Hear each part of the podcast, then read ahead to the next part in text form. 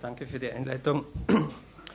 Ich darf Ihnen also jetzt am Ende dieses Vormittags auch ein bisschen was über blutsaugende Insekten und allergische Reaktionen berichten und Sie gewissermaßen jetzt auch wieder ein bisschen in die Ebenen der Entomologie zumindest teilweise zurückführen.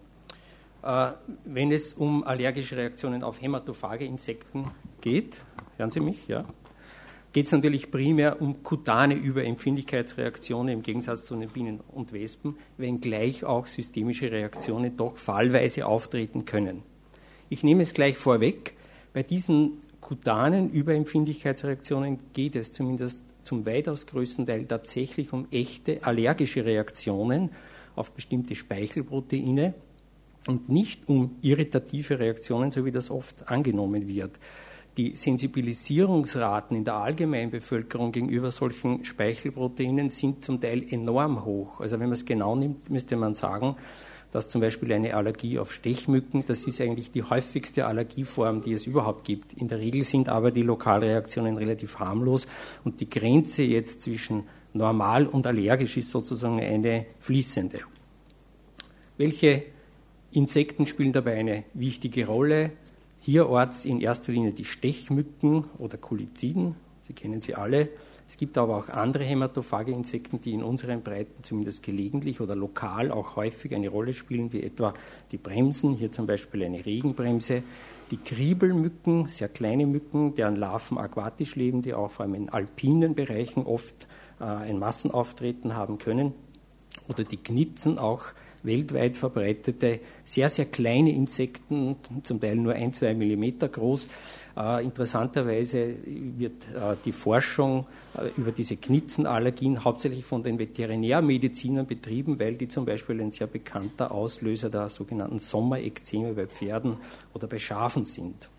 Es gibt aber noch eine ganze Reihe anderer hämatophage Insekten, die hier in Frage kommen zum Beispiel auch Zetzefliegen, Stechfliegen, Lausfliegen, Sandmücken, auch Flöhe oder Raubwanzen und auch Zecken, die eigentlich keine Insekten sind, äh, können solche allergischen Reaktionen auslösen. Nun, äh, die, diese Speichelproteine, wie kann ich das jetzt wieder ausschalten? Ja, danke. Diese Speichelproteine werden während des Stiches permanent in die Wunde sezerniert. Und äh, das sehen Sie sehr schön zum Beispiel an diesem Beispiel, wo wir eine Stichprovokation mit Stechmücken gemacht haben und dann, wie die Mücke begonnen hat zu stechen, haben wir sie sozusagen gestört, sodass sie daneben noch einmal gestochen hat. Und Sie sehen hier auf dem rechten Bild, dass hier an diesen zwei Stichstellen, obwohl bei der, beim ersten Stich gar kein Blut gesaugt wurde, doch es in beiden Fällen zu einer kutanen Reaktion kommt.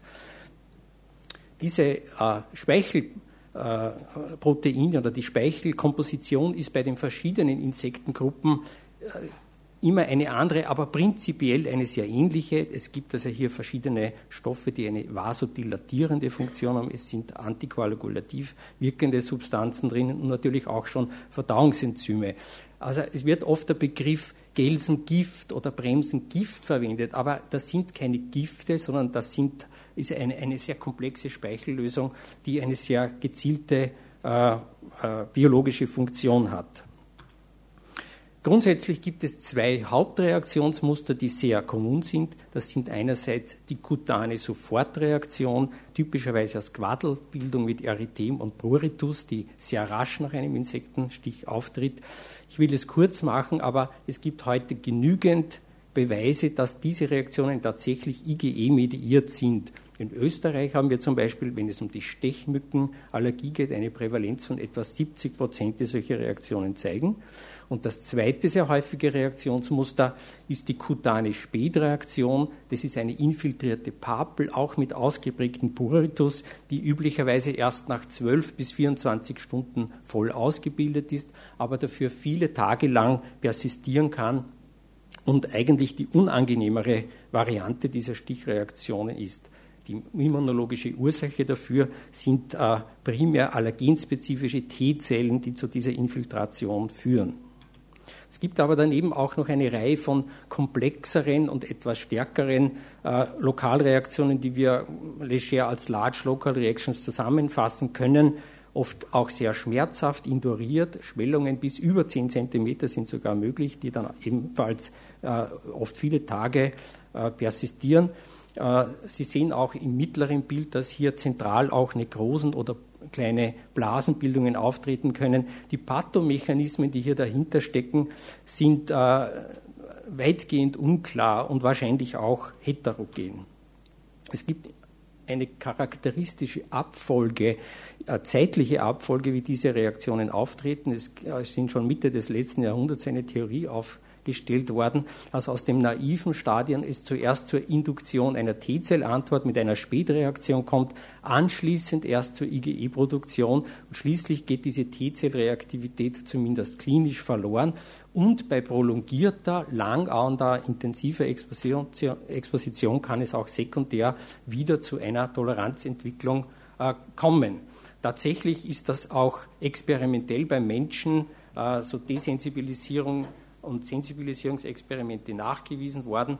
Und auch epidemiologisch gibt es eine Reihe von Indizien, die das bestätigen. Zum Beispiel in Finnland ist das untersucht worden, dass in Lappland, wo sehr hohe Gelsenplage existiert, 50 Prozent der alten Erwachsenen eine sekundäre Toleranz entwickeln, während das in Südfinnland äh, kaum der Fall ist. Systemische Reaktionen sind selten, sind aber doch für einige Gruppen sehr gut dokumentiert, vor allem für Bremsenstiche, vereinzelt auch für Stechmücken, sehr häufig auch für Raubwanzen oder für Taubenzecken auch. Das klinische Spektrum reicht hierbei von der Urtikaria hin bis zur schweren Anaphylaxie und aufgrund äh, dieser doch eher kryptischen Stichvorgänge und auch der schwierigen diagnostischen Situationen, auf die ich dann noch zu sprechen kommen werde, müssen wir auch davon ausgehen, dass es doch eine gewisse Dunkelziffer gibt, was diese systemischen Reaktionen betrifft. Äh, differentialdiagnostisch sollte man zumindest bei Stechmückenstichen, äh, äh, die auch manchmal mit fieberhaften äh, Erscheinungen, mit Atralgien oder auch mit Exanthemen einhergehen können, auch an eine Infektion durch irgendeine äh, endemische Abovirenart denken. In Österreich ist bekannt, dass äh, zumindest einige Viren wie das Dahina-Virus oder auch das Usutu-Virus, das für das berühmte Amselsterben verantwortlich ist, in Österreich lokal etabliert sind.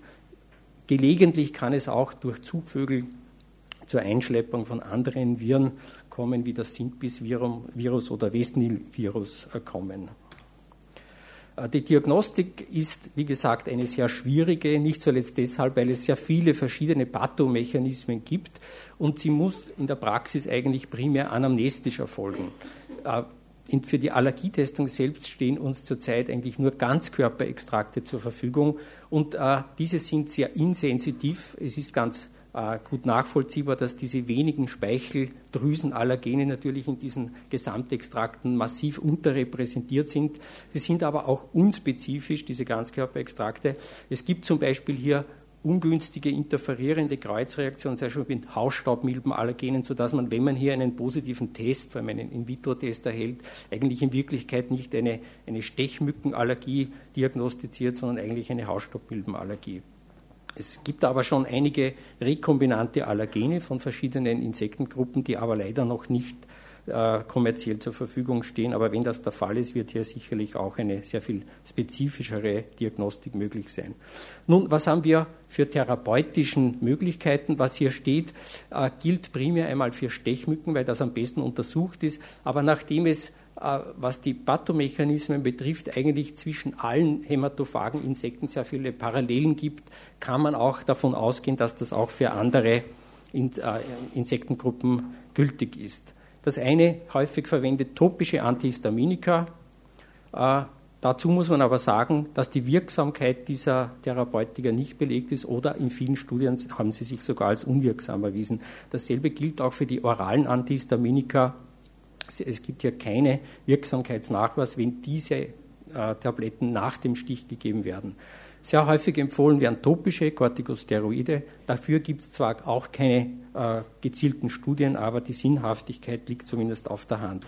Es ist daher sehr wichtig, dass Sie bei diesen Patienten präventiv eingreifen, das besteht einerseits aus einer sinnvollen Stichprophylaxe durch Verwendung hochwirksamer Repellenzien. Also bei hochgradig überempfindlichen Patienten sollten Sie sich hier an die Empfehlungen der Tropenmediziner äh, äh, halten und eventuell auch Kontaktinsektizide wie Permetrin zusätzlich einsetzen. Ganz interessant ist aber, es gibt eine Reihe von Studien aus Finnland, die gezeigt haben, dass eine Prämedikation mit H1-Rezeptorenblockern sowohl zu einer signifikanten Unterdrückung der Soforttypreaktionen als auch der Spätreaktionen führen kann. Ich will jetzt nur eine einzige herausgreifen, weil hier verschiedene Antihistaminika miteinander verglichen worden sind. Eine Studie bei Erwachsenen, die im Crossover-Design gemacht wurde, wurde, wo man hier nach viertägiger Prämedikation dann eine Stichprovokation mit Aedes aegypti, der Gelbfiebermücke, durchgeführt hat. Und hier können Sie sehr schön sehen, dass zumindest manche dieser Antihistaminika sowohl auf die Quadelgröße oder auch auf den Poritus einen hochsignifikanten Einfluss gehabt haben. Äh, zum Abschluss vielleicht noch ein kurzes Wort zu der Frage, besteht jetzt zwischen dieser Überempfindlichkeitsreaktion auf hämatophage Insekten und der Bienen- und Wespengiftallergie irgendein kausaler Zusammenhang? Das ist eine Frage, die in der Praxis oft gestellt wird. Mein Kind reagiert so stark auf Mückenstiche, habe ich jetzt, muss ich jetzt auch Angst haben, dass es allergisch auf Wespen und Bienen reagiert? Und da gibt es doch ganz interessante Befunde aus den äh, letzten Jahren, äh, wo man zunehmend die äh, relevanten Allergenen aus verschiedenen Insektengruppen wie Stechmücken, Kriebelmücken oder anderen erforscht hat. Und da hat sich herausgestellt, dass zumindest ein Teil dieser Allergene den gleichen Proteinfamilien angehört, denen auch die Hymenopteran-Giftallergene angehören. Also gibt, man findet in diesen ähm, Mückenspeicheln auch Hyaluronidasen, Antigen-5-artige Proteine, Phospholipasen, Serin Serinproteasen. Und auch von klinischer Seite her ist schon äh, äh um 2000 herum von einer französischen Arbeitsgruppe ein sogenanntes WASP-Moskito-Horsefly-Syndrom postuliert worden, weil sie einige Patienten identifiziert haben, die auch systemisch also Wespengiftallergische Patienten, die auch systemisch auf Gelsen- und Bremsenstiche reagiert haben. Sie postulieren, dass hier die Hyaluronidasen äh, mögliche kreuzreaktive Allergene sind. Wenn man aber diese Literatur dann kritisch betrachtet, muss man sagen, dass insgesamt es eigentlich noch keine ausreichenden experimentelle Beweise gibt, dass hier wirklich ein kausaler Zusammenhang zwischen äh, einer Wespenbienenallergie und einer Allergie auf diese hämatophagen Insekten besteht. Ich danke für die Aufmerksamkeit.